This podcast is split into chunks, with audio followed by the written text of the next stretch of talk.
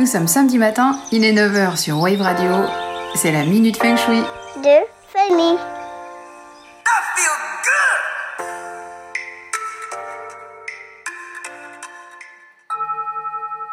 Bonjour Nous avons vu la semaine dernière comment attirer un bon chi jusqu'à notre porte. Aujourd'hui, je vous explique comment faire pour que les bonnes influences qu'il amène avec lui restent à bon port et se diffusent partout à un rythme modéré. Tout commence par l'entrée, très importante en feng shui. On dit d'elle que c'est la bouche de la maison qui va jouer un rôle de tampon entre l'intérieur et l'extérieur. C'est par là que la force nourricière, le chi, va s'accumuler pour être uniformément répartie dans les pièces. Pour assurer cette uniformité, il y a des écueils à éviter, parce que le chi prend toujours le plus court chemin. Par exemple, s'il trouve un escalier juste en face de la porte d'entrée, il va filer à l'étage et s'abstenir de desservir le rez-de-chaussée.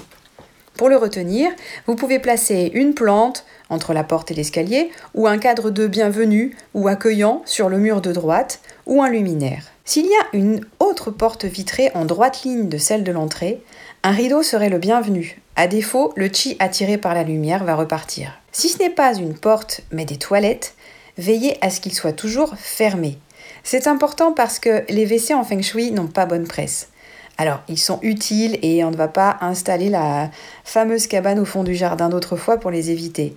Mais gardez en mémoire que c'est un lieu où l'énergie est malsaine. Alors laissez-la enfermée là où elle est. Pour en revenir au chi, il va visiter la maison mais ne se donnera pas la peine d'aller dans les endroits sombres et mal éclairés.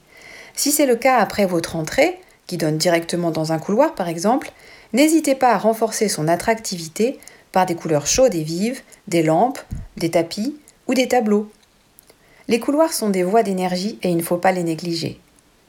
Ensuite, si le chi ne rencontre pas sur sa route trop de petits angles, de recoins boudés par l'aspirateur où la poussière s'accumule, ou trop de bazar qui le ferait stagner, ou d'obstacles qui vont le freiner, il va poursuivre sa route et desservir toutes les pièces de la maison. La présence de lumière naturelle ou à défaut de lampes l'aideront à s'écouler encore plus tranquillement. Samedi prochain, je vous donne des astuces pour avoir une bonne énergie dans la cuisine. Salut et bon week-end La s'enfuit de Fanny. Retrouvez-moi tous les samedis matins à 9h sur Wave Radio, podcast en ligne sur waveradio.fm.